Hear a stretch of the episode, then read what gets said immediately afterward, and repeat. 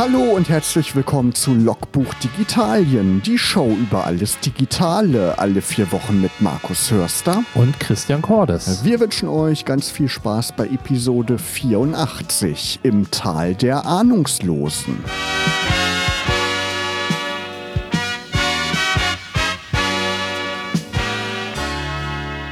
In den letzten Wochen war ja das Top-Thema das neue Gadget von Apple, was so ein bisschen aussieht wie eine Skibrille, oder? ja, wir haben gerade schon gesagt, wie, wie heißt der eine Rapper? Shi, Shiagu? Shiagu. Habe ja. ich vorher noch nie was von gehört, aber der hat auch so eine ähnliche Brille immer auf. Ist richtig, vielleicht hat Apple sich bei, von ihm inspirieren lassen. Wollte ich auch sagen, das ist wahrscheinlich der erste Influencer. Nee, also ähm, diese Vision Pro ist ähm, Faszination und äh, äh, Ahnungslosigkeit oder abstoßend äh, zugleich, wenn man äh, so YouTube und die ganzen Reviews und Menschen, äh, die sich mit dem Thema beschäftigen, so anguckt. Also es hinterlässt äh, ganz, ganz viele Fragen, aber auch irgendwie ein großes Interesse und äh, ist ja zurzeit nur in den USA erhältlich. Und ich habe gelesen, viele findige Leute aus Europa und auch aus Deutschland sind in die USA gereist und haben sich so ein Ding gekauft. Und jetzt, ja, auf dem Rückweg beim Flughafen hat der Zoll ganz viele davon eingesackt. Und da kann es bis zu ein Jahr dauern, bis die das zurückbekommen, wenn die das nicht richtig versteuert haben bei der Einfuhr natürlich. Genau. Würde uns jetzt pauschal erstmal nicht passieren, aber ähm, ja, ist tatsächlich so. Also ich habe auch, äh, ich glaube, äh, irgendjemand hat es gemutmaßt, ich weiß schon nicht mehr, wer es war, dass ein Großteil der deutschen Tech-Journalisten und YouTuber und Influencer zu den, zu den Erstbestellern gab. Und irgendwie hat Apple, was haben sie gesagt, 200.000 äh, hatten sie in der ersten Rutsche? Oder 500.000. Oder 500.000, ja. ja. meine mhm. Herren. Genau, also eine ganze Menge, aber irgendwie im Vergleich zu anderen Launches natürlich sehr wenig. Ne? Was sagst du denn jetzt dazu, Markus? Ich meine, du bist ja jetzt ja nicht der Apple-Fanboy im Gegensatz zu mir vor dem Herrn. Äh, äh, was ist denn dein erster Eindruck zur Apple Vision Pro? Ja, ich konnte es natürlich noch nicht ausprobieren, aber habe mir natürlich einige Videos reingezogen. Und eine Sache, wo ich ein bisschen überrascht war, ist ähm, ja die Info, dass das Sichtfeld eigentlich gar nicht so groß ist, wie so das Sichtfeld was man vom Auge her kennt, sondern es ist schon so ein bisschen eingeschränkt. Das hätte ich nicht gedacht. Da hatte ich eigentlich gedacht, dass das Sichtfeld größer wäre. Ich habe sogar gehört im Video der Kollegen von äh, CT, da hat der Kollege gesagt, dass das Sichtfeld bei der Meta Quest 3 sogar ein bisschen größer ist als bei der Vision Pro von Apple. Hätte ich ehrlich gesagt bei dem Preis nicht gedacht, aber wird schon irgendwie seine Gründe haben. Ähm, genau. Das Gute ist natürlich, auch wenn man die Brille nicht selbst aufsetzen kann, man kann ja die Sachen, die da angezeigt werden, capturen. Deswegen können die YouTuber auch gut zeigen, wie so ungefähr das Erlebnis ist. Man kann es natürlich nicht richtig erleben, aber man hat schon so einen Eindruck und beeindruckend ist es schon. Die Auflösung ist natürlich super. Man kann eben die Icons, diese App-Icons, wie man die auch vom iPad zum Beispiel kennt oder auch von macOS, kann man frei im Raum platzieren oder andere ähm, Fenster aus ähm, ja, Mac OS. Man kann ja auch den äh, MacBook, das MacBook kann man ja direkt mit der Vision Pro verbinden und dann eben den Bildschirm frei im Raum platzieren, richtig groß machen. Das ist natürlich beeindruckend und man kann sogar stufenlos, da ist ja so ein Rädchen dran, kann man sich aus seinem eigentlichen Raum, also man kann ja durch die Brille durchgucken, das ist ja Mixed Reality äh, im Prinzip, aber man kann über so ein Rädchen, physikalisches Rädchen an dem Gerät, kann man sich auch in eine ganz andere Umgebung beamen und auch so eine Mischversion erstellen. Das ist schon ganz äh, cool gemacht. Aber ich persönlich weiß ich noch nicht, ob sich das Ganze durchsetzen wird. Ist natürlich noch in den Kinderschuhen. Apple vermarktet das Ganze ja auch als Produktivitätsdevice, äh, also richtet sich ja nicht an Gamer äh, explizit, wie die Meta Quest 3 zum Beispiel. Und ähm, ja, da bin ich mir noch nicht sicher, weil auch äh, die Brille, die wiegt natürlich auch einiges. Das ist nicht irgendwie wie eine Sonnenbrille, die man aufsetzt, sondern die wiegt, ich glaube, zwischen 600 und 700 Gramm. Und wenn man das stundenlang tragen möchte im Arbeitsalltag, ist das, glaube ich, doch irgendwie auf Dauer unangenehm. Könnte ich mir auf jeden Fall vorstellen. Also ich glaube auch, es ist, es ist nicht das Produkt äh, des klassischen Konsumers, um irgendwie Filme zu gucken oder ähnliches. Ähm, dafür ist es momentan zu teuer. Ähm, ob wir irgendwann mal eine SE-Variante oder ähnliches davon sehen werden und es in einem Preisbereich von unter 2000 Euro rutscht, dann würde ich sagen, ja, dann wird es eine Massenvermeidung. Jetzt ist es eher praktisch mal so Special Interest Gruppe, so ähnlich wie damals die, die Käsereibe, der Mac Pro, der eigentlich auch nicht für den Standard-User war, sondern wirklich für die Leute, die damit produktiv was arbeiten wollen. Ähm, ja, dieses Mixed Reality finde ich interessant. Ich, was mich am meisten äh, beeindruckt hat äh, in den Demos, die man gesehen hat, ist dieses, dieses Persona-Thema. Genau. Weil das haben sie eigentlich im Gegensatz zu allen anderen perfekt hinbekommen. Also man, es ist nicht so ein Avatar, wie man ihn sonst kennt, so eine comicartige Figur, sondern es ist sehr, sehr nah an dem echten. Natürlich siehst du an vielen Stellen mit den Haaren und Co., dass es doch nicht ist, aber man hat nicht das Gefühl, irgendwie mit, mit, einem, mit einem Fake zu sprechen, sondern mit einem, den man tatsächlich erkennt. Ob ich jetzt Videokonferenz mit dieser Persona, mit diesen machen würde, weiß ich nicht, aber gefühlt ist es für mich wesentlich dichter dran als alle anderen bisher. Genau, Persona geht darum, darum bei Videokonferenzen, du hast ja die Brille auf und dann ist natürlich blöd, eine Videokonferenz zu machen, genau. weil dich das Gegenüber eben nicht sehen kann und dann wird eben eine digitale Version von dir erstellt. Aber wirklich, das ist wirklich äh, ja beeindruckend gelöst und eine nette Idee irgendwie, finde ich auch. Ne? Ja. Und nicht nur irgendwie, wie heißen diese ähm, Männchen bei Apple, diese nicht Emojis, Memojis. Memojis, genau. Sowas hätten sie ja auch machen können, aber das ist natürlich jetzt viel realistischer. Ja, muss man abwarten, auch was für Anwendungen jetzt kommen. Ne? Sind natürlich noch nicht so super viele Anwendungen äh, vorhanden. Vieles sind auch iPad-Apps, die man da einfach drauflaufen lassen kann. Ja, aber also es gibt so ein paar Sachen. Äh, erstens, Microsoft war von Anfang an dabei. Das fand ich schon spannend. Also, ne, der ehemalige größte Konkurrent äh, ist vom, vom, vom Start an dabei. YouTube zieht nach. Also, alle, die so ein bisschen erstmal rumgedruckst haben, haben dann doch irgendwie die Reißleine gezogen und fangen jetzt an. Und ich glaube, das ist wie alles. Also auch der App Store am Anfang, als das iPhone rauskam, war nicht pralle gefüllt. Und mittlerweile ist das ein riesen Ökosystem. Ich kann mir vorstellen, dass wir in diesem Jahr halt noch mehr, mehr sehen. Gerade nach der WWDC wird das, glaube ich, nochmal alles boomen. Und wenn man auch so die ersten ja, Anwender haben und die ersten Entwickler, die halt sehen, Verkaufszahlen gehen hoch, dann, dann wird sich da definitiv was tun. Das glaube ich schon. Disney Plus bietet 3D-Filme an. Das ist natürlich ganz cool, wenn man man darauf steht und sowas machen will. Ne? Aber für Ach. 3500 Euro natürlich auch ein bisschen teuer. Da kann man ganz oft ins Kino gehen und sich einen Film auf einer richtigen Leinwand angucken. Ja, wir müssen das einfach abwarten, wie ja. sich das entwickelt. Ähm, beeindruckend ist aber auf jeden Fall die Bedienung, dass man ähm, quasi mit den Augen irgendwo hinguckt auf dem Bildschirm quasi und dann einfach mit, mit, mit dem Finger Daumen und Zeigefinger, glaube ich, zusammen macht und dann ist das quasi Enter und dann kann man eine App aufrufen. Ja, aber das haben wir schon bei der, ähm, also diese, diese Gestensteuerung haben wir schon bei der ähm, Apple Watch Ultra 2 und bei der Series 9. Da gibt es das ja auch schon, diese Gesten. Ah, da gibt es das auch, okay. Ja, ja, das ist jetzt nicht was äh, brand new. Genau, aber soll sehr präzise sein und man kann auch so eine virtuelle Tastatur einblenden. Das ist auch ganz spannend, aber da habe ich gehört, das ist ziemlich umständlich, da längere Sachen einzutippen durch diese Steuerung. Aber man kann eine Bluetooth-Tastatur an die Vision Pro anschließen, dann geht das natürlich alles flüssiger. Ja. Traumhaft. Also, wir müssen mal gucken, wie sich das weiterentwickelt. Aber vielleicht tatsächlich, wenn es die Vision Pro gibt, dann gibt es vielleicht auch irgendwann die Vision Non Pro. Und ähm, genau, vielleicht ist das dann erschwinglicher und so als Spielerei vielleicht auch eher ähm, irgendwie für den Otto-Normalverbraucher ähm, kommt das dann vielleicht eher in Frage. Meistens heißt es dann R oder SE, aber ich lege mich jetzt schon fest, äh, Kiste Bier, es wird SE heißen. Okay. Ja, wir werden äh, auf jeden Fall beobachten und dann zu gegebener Zeit darüber sprechen. Ja, Markus, ähm, es gab ja was Neues, ähm, schon letztes Jahr. Ähm, wir beide sind ja, also ich bin ja hauptsächlich iPhone-Nutzer, wie ich so gerne sage, aber wir sind ja auch gemeinsam Pixel-Nutzer. Team Pixel. Und ähm, ich bin so ein bisschen umgestiegen und habe mal ein, ähm, einen Pixel, einen größeren Pixel-Test wieder gemacht. Hast du die Pixel gezählt, also? genau, nee, ich habe, äh, es geht konkret um das Pixel 8 Pro und äh, die Pixel Watch 2. Und ähm, da renne ich jetzt seit äh, ja, ungefähr anderthalb Monaten mit rum und ähm, es ist sehr spannend. Was ist denn daran spannend? Das wo, woher mal? Fangen wir mit der Pixel Watch an. Ähm, Smartwatches, das trennt ja so ein bisschen so die, die, die einen finden das gut, die anderen sind sowieso keine Uhrenträger, von daher ist es ist auch eine Smartwatch für sie letztendlich ähm, sinnbefreit.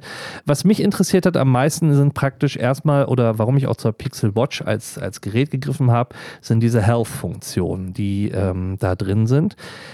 Wobei es eine bittere Pille zu schlucken gibt und das ist auch gleichzeitig mein größter Kritikpunkt. Ähm, Fitbit wurde ja von Google aufgekauft und ähm, diese ganzen Fitbit-Algorithmen und Technik ist jetzt ja auch in der Pixel Watch verbaut, sodass du, um alle Gesundheitsdaten in der Komplettheit auslesen zu können, halt einen Fitbit Premium-Account brauchst.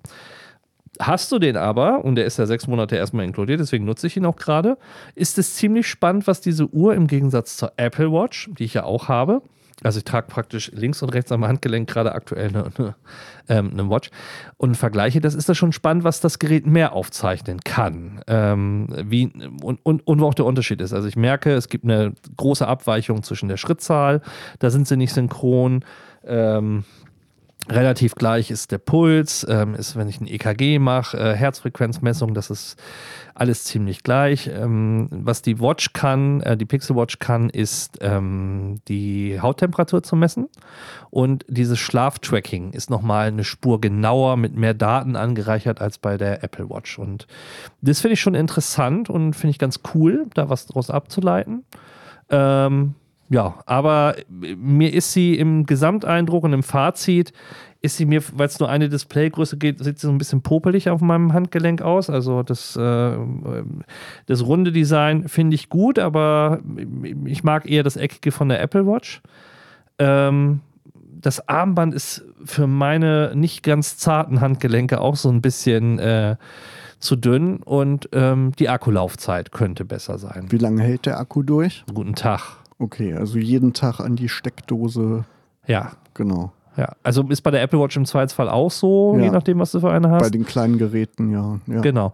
Äh, macht, also, macht aber nichts, weil mit einem Schnellladegerät ist es auch innerhalb von einer Stunde wieder voll. Mhm. Und ähm, ich trage sie halt nachts und dann morgens äh, vor dem Duschen äh, lege ich sie halt ab, lasse sie schnell laden und dann äh, geht sie wieder den ganzen Tag äh, bis zum nächsten Tag mit. Also das ist okay vom Rhythmus her. Also das ist wie beim Smartphone eigentlich auch, dass man sich gewöhnt hat, das irgendwie irgendwann nachts anzukabeln. Und das stört nachts auch nicht? Nö. Nö, nö. nö. Und äh, Kritikpunkt bei der ersten Pixel Watch war ja, dass so ein schwarzer Rand um dieses runde Display ist. Ist das immer noch so oder ähm, ist der Rand jetzt ein bisschen kleiner geworden? Minimal kleiner nimmt man nicht so wahr.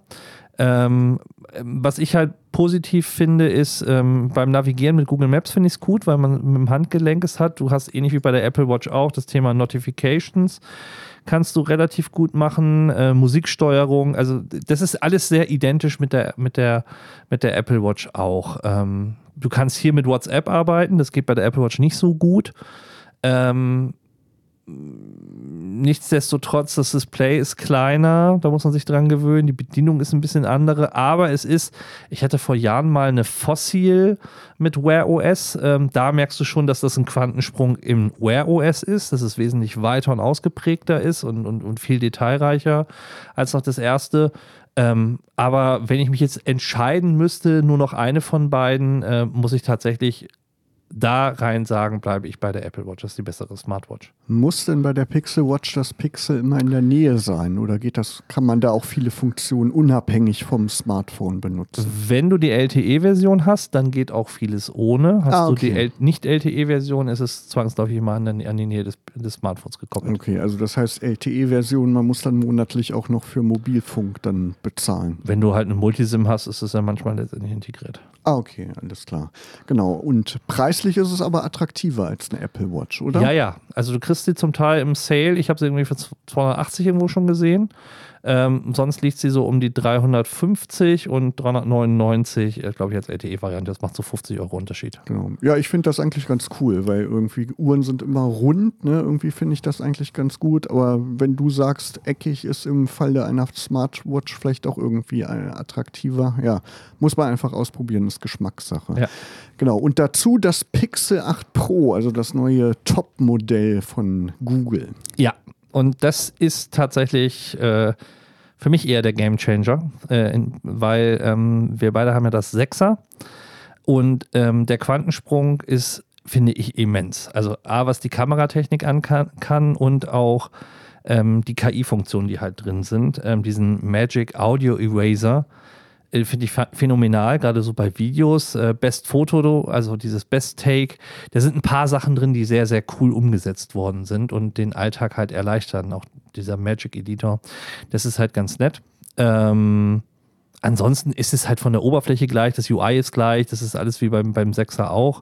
Aber so insgesamt haben sie halt bei Foto, auch beim, beim Call Assistant, beim, bei den Telefoniefunktionen halt nochmal mächtig nachgelegt.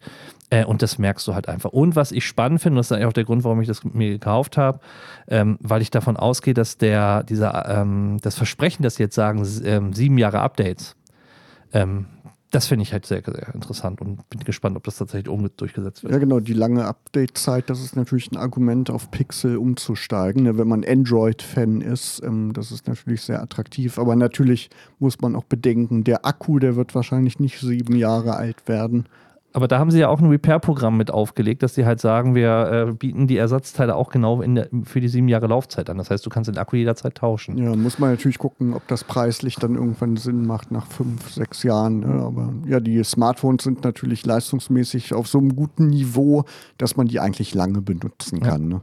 Genau. Ich habe hab ja das Sechser noch, ich habe da auch irgendwie gar keine gar kein Bedürfnis, auf ein anderes umzusteigen. Aber irgendwann merkt man dann schon den Unterschied, ne, nach ein paar Jahren. Genau. Ja. Ja. Gab ja auch ein Problem mit Pixel-Handys. Hast du es mitbekommen? Das Play-System-Update für Januar, das hatte ein Problem. Einige Nutzer, vor allem solche, die mehrere Benutzerkonten auf ihren Geräten haben, das sind ja wahrscheinlich nicht ganz so viele, die konnten dann nicht mehr auf den internen Speicher zugreifen. Dann haben natürlich ein paar Apps nicht funktioniert, Fotos konnten nicht aufgenommen werden. Und damit ja war das Smartphone natürlich ähm, ja ein bisschen sinnlos, wenn man das alles nicht machen kann. Aber inzwischen hat äh, Google ein äh, neues Update veröffentlicht und da sagen wohl die meisten Nutzer, da ist das Problem wohl behoben. Ich habe auch äh, dadurch, dass ich das gelesen habe, das Update noch nicht eingespielt. Aber das wird wahrscheinlich wirklich, wie ich eben gesagt habe, ähm, Leute betreffen, die diese Spezialkonstellation mit mehreren Konten haben. Also kann man da, glaube ich, wenn man das normal benutzt, einfach bedenkenlos auch das alte Update installieren, was es aber jetzt wahrscheinlich gar nicht mehr gibt. Also ich habe mehrere Konten, hab's beim, bei mir ist es aber nicht aufgetaucht. Okay, also wirklich dann irgendein Spezialfall, irgendeine App, die dann vielleicht ja. irgendwie dazwischen gefunkt ist.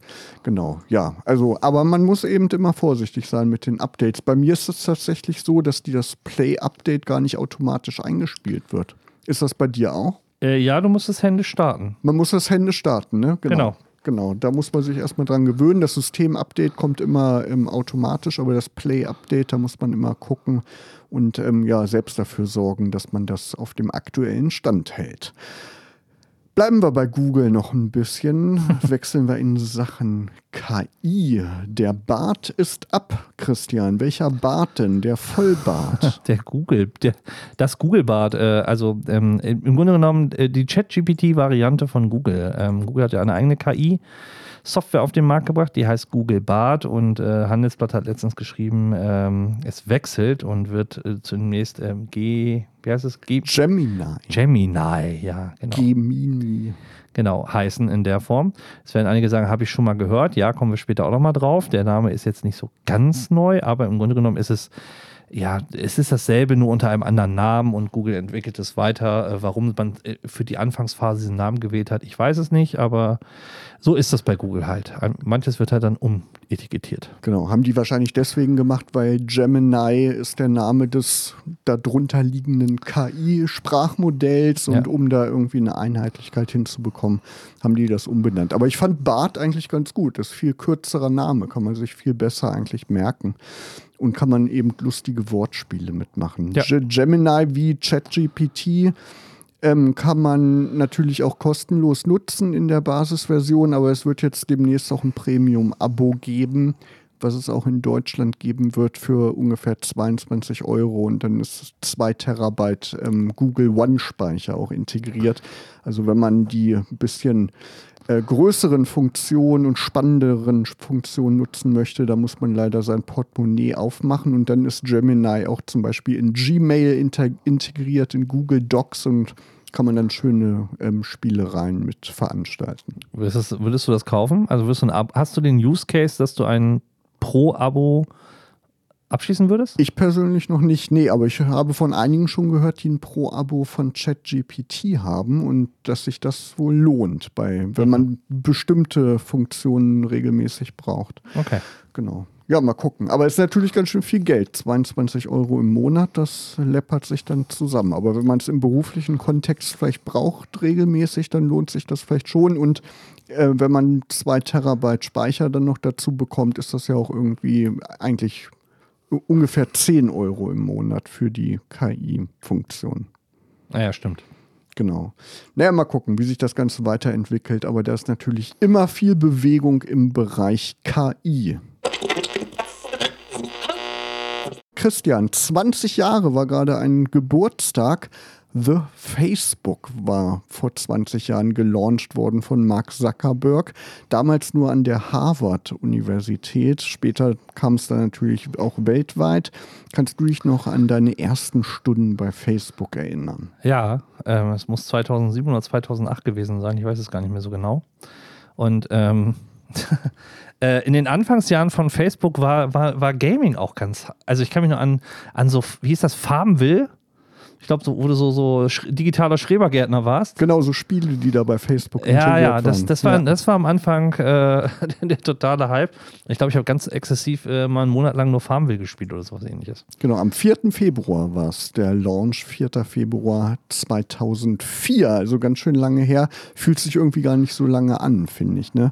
Aber anfangs war ähm, Facebook in Deutschland, als es hier gelauncht wurde, gar nicht so groß. Da war noch StudiVZ, der der heiße Scheiß, wenn man jung war, genau, mit dem, mit den Knuddeln, genau. Und ähm, genau, erstmal wusste ich auch gar nicht, was ich mit Facebook so machen sollte. Eigentlich ist es dann erst so richtig abgehoben, als der Newsfeed eingeführt wurde. Ja. Ne, genau. Aber ja, ein ganz nettes Jubiläum, was wir hier natürlich auch erwähnen wollten. Wir noch ein Jubiläum. War der, der Mac, war, ist da auch irgendwie vor kurzem 40 geworden. Okay äh, auch ein großes Jubiläum. Das stimmt, das stimmt. 40 Jahre, ganz schön lange Zeit. Genau. Mhm. Dann aus der Vergangenheit in die Gegenwart. Samsung hat neue Smartphones vorgestellt vor einigen Wochen, die S24-Reihe. Ja. Was gibt es denn da für ein Problem? Problem meine ich nicht. Also es gibt ja das S24, das Ultra, das Pro, also ähm, wie bei Apple auch. Ähm, es gibt dann unterschiedliche Größen mit Stift, ohne Stift und so weiter und so fort. Das Spannende ist, ähm, marketingtechnisch hat Samsung dieses Jahr gesagt, ja, wir haben ja das erste AI-Phone. Was ja auch so ein bisschen, naja, äh, für Samsung vielleicht, aber ähm, Google mit dem Tensor-Chip war schon wesentlich früher dran. Und sie vermarkten dieses Samsung AI natürlich extrem. Und ähm, wenn man mal ein bisschen sich näher damit beschäftigt und dahinter guckt, steckt da eigentlich auch nur Google dahinter. Das ist nämlich auch Bart-Gemini, was äh, letztendlich dahinter läuft.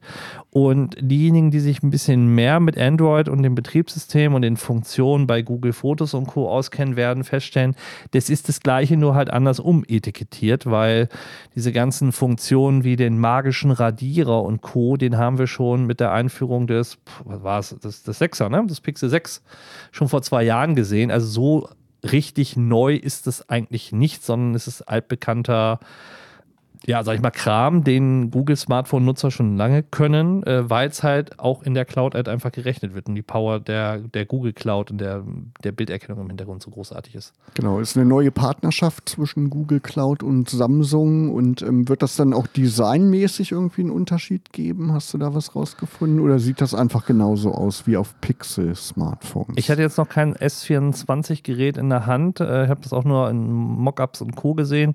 Es sieht natürlich so ein bisschen, also muss man ja immer sagen, es ist ja kein natives Android auf einem Samsung-Smartphone, wie wir das von den Pixel-Geräten kennen, sondern die schmeißen ja, schmörgern ja immer ihr eigenes UI darüber. Ähm, von daher wird es nicht ganz so aussehen, ähm, aber ich denke mal sehr dicht dran.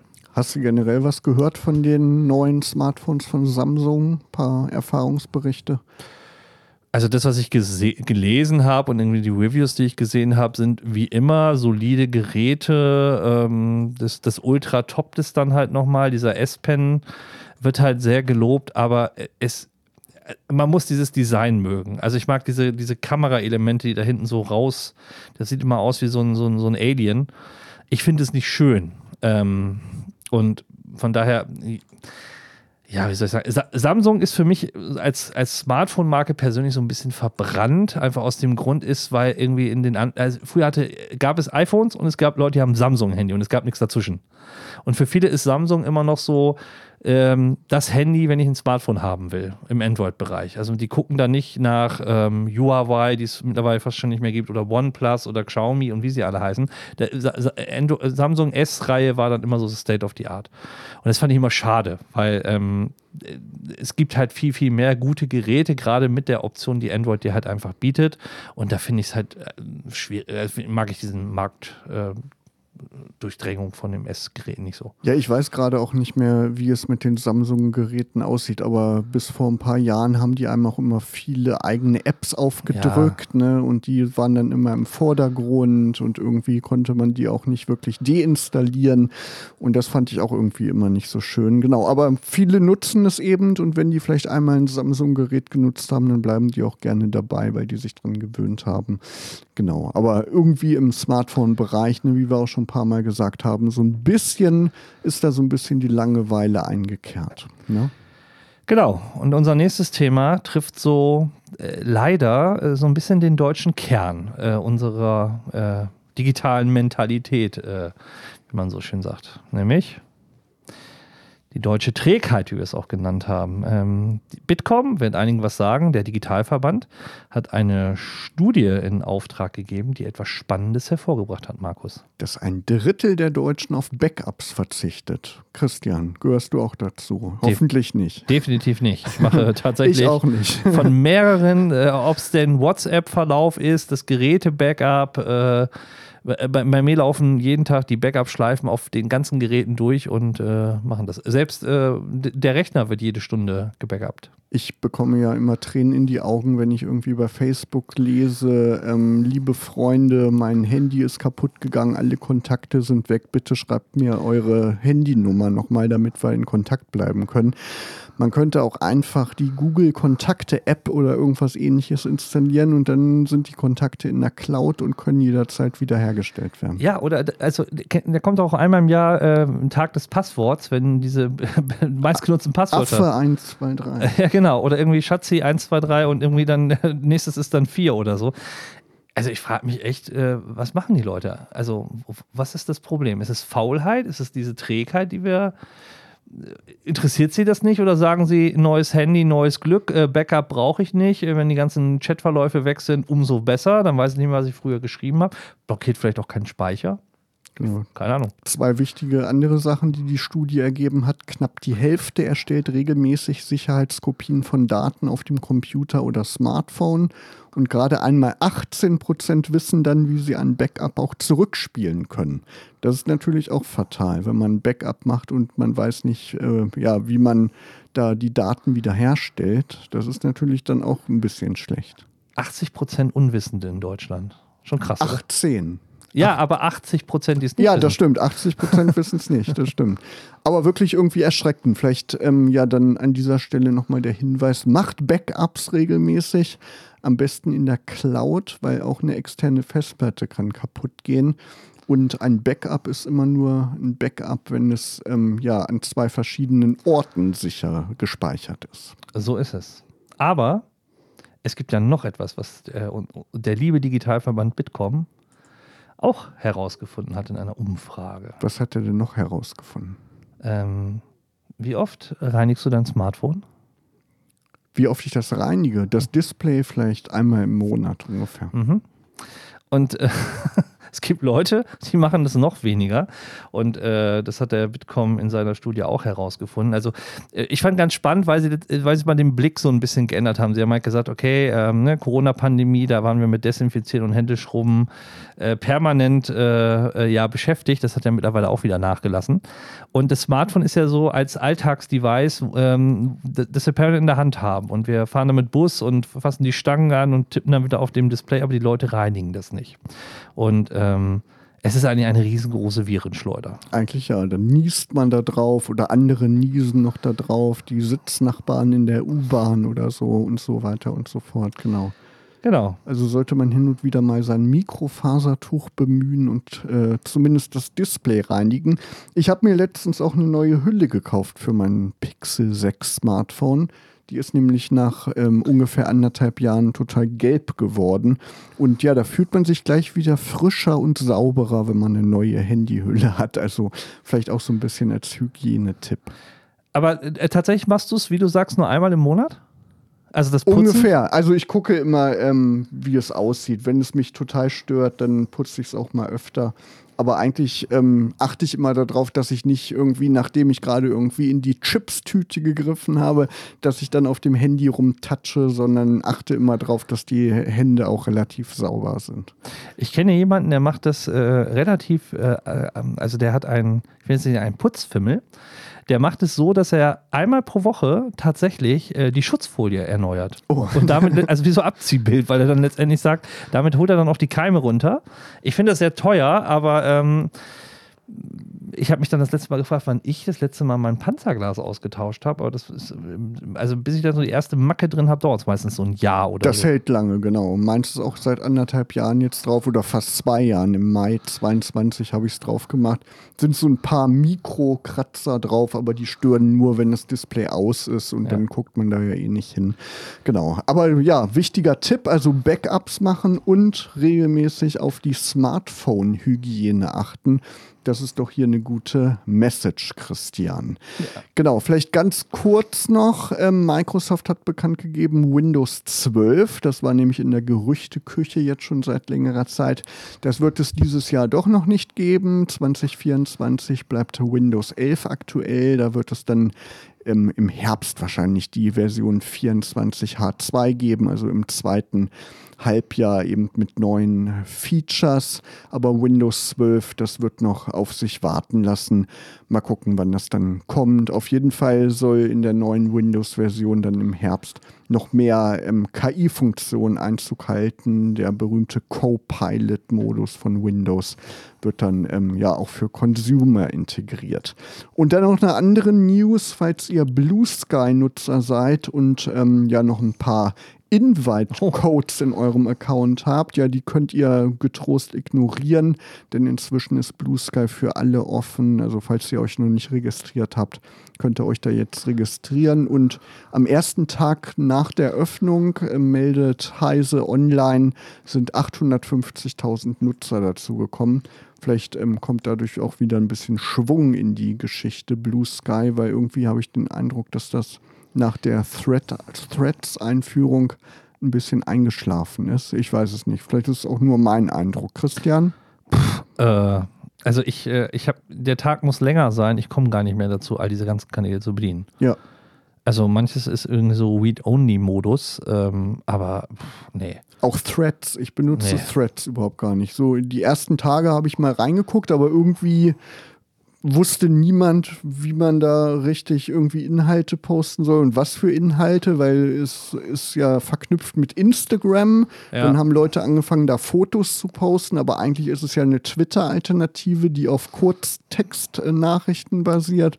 Ist irgendwie alles so ein bisschen durcheinander gerade in diesem Bereich. Ja, und dann hast du noch Mastodon und dann hast du noch diese ganzen anderen Sachen. Ich weiß gar nicht, ähm, ich bin ja nicht mein, der Haupt-Social-Media-Redakteur für mein eigenes Leben oder müsste ja schon irgendwie acht Stunden am Tag damit beschäftigt sein, den ganzen Kanäle zu pflegen. Ja. Also Digital Detox äh, ist, glaube ich, die große Losung für 2024. Unnütze Dienste abschaffen und löschen und sich ja. davon verabschieden. Man kann nicht alles machen. Also ich bin auch bei Facebook immer noch unterwegs, Instagram und LinkedIn, diese drei, das ist mein Schwerpunkt.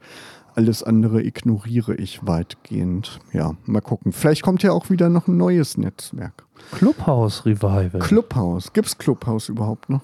Äh, ja. Gibt es auch, aber das andere nicht. Äh, wie hieß es noch? Weiß ich nicht mehr. Dive. Dive. Dive stimmt, ist, glaube ich, weg. Stimmt, da haben wir auch schon mal drüber gesprochen. Könnt ihr ja mal in unserem Archiv gucken unter logbuch-digitalien.de und überall, wo es Podcasts gibt. Ja, Logbuch Digitalien neigt sich schon dem Ende entgegen. Wir wollen euch natürlich aber nicht gehen lassen ohne unsere monatlichen App-Tipps. Christian, was hast du denn für eine App dabei? Ich habe was, was eigentlich, äh, ich würde schon fast sagen, Standard ist, den Google Authenticator. Was ist das?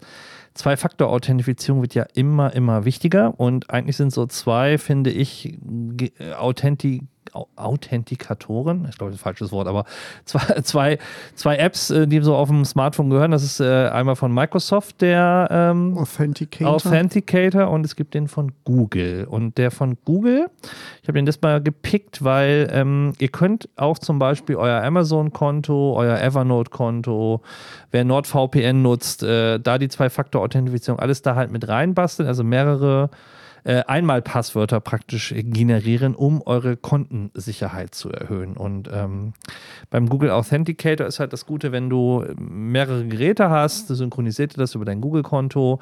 Ähm, du musst die nicht händisch einzeln wieder einrichten auf einem neuen Device. Das ist sehr, sehr praktisch und ja, die Benutzerführung ist halt auch sehr gut und deswegen finde ich den halt als, ja, als, als Schutz, Schutzmechanismus sehr, sehr gut in der Umsetzung. Ist der neue Passwortmanager von Google da auch integriert eigentlich? Passkey, ja, ich glaube ja, aber ich habe es selber noch nicht so richtig ausprobiert. Passkey ist ja diese andere Anmeldevariante ja. statt Passwörter, aber Google hat ja auch so einen neuen Passwortmanager, aber muss ich mal ausprobieren, weil ich frage deswegen, weil ich nämlich ähm, überzeugter Microsoft Authenticator Nutzer bin und da ist ein Passwort Manager integriert. Wenn man also seine ganzen Passwörter da speichert, kann man die auch automatisch auf dem Handy zum Beispiel oder im Browser einfügen lassen. Das finde ich eigentlich ganz praktisch. Aber den Google Authenticator habe ich auch schon genutzt. Ist auf jeden Fall auch ein guter Tipp. Ähm, gibt ja auch verschiedene Open Source Varianten. Genau, also unbedingt mal ausprobieren. Und auf jeden Fall hiermit nochmal der Hinweis, also nicht nur Backup machen und das Handy reinigen, sondern auch bei den ganzen wichtigen Webseiten die Zwei-Faktor-Authentifizierung aktivieren. Ich habe auch eine App dabei, eine App, die es aber eigentlich noch gar nicht gibt. Ich bin ja bekanntermaßen Windows-Nutzer und habe mich in den letzten Tagen so ein bisschen mit dem Arc-Browser beschäftigt. Das ist ein neuer, innovativer Browser, der sehr minimalistisch daherkommt. Gibt es bislang nur für den Mac. Und die haben auch so eine äh, ja, Suchmaschine jetzt eingeführt. Und demnächst soll der Arc-Browser auch für Windows kommen. Im Frühling ist es soweit. Ähm, ich finde das eigentlich ganz schick, weil das Fenster auf dem Mac zumindest ist dann nur die Webseite an sich, ohne irgendeinen Schnickschnack. Und das finde ich eigentlich ganz ähm, elegant gelöst. Und ähm, genau, ich äh, habe mich auf die Warteliste setzen lassen. Die gibt es nämlich unter arc.net, also ARC geschrieben. Und da kann man sich benachrichtigen lassen, wenn die Windows-Version dann im Frühling an den Start geht. Ja, Christian, und damit ja apropos Frühling. Wir sind wieder on air am 19. März, der ist schon fast Frühlingsanfang, glaube ich, kurz vorher. Und ähm, ja, schaut bis dahin unter logbuch-digitalien.de vorbei, hört die alten Episoden, abonniert uns bei Facebook und auf Instagram. Und bis zum 19. März, da wünschen euch Markus Hörster und Christian Cordes eine schöne digitale Zeit.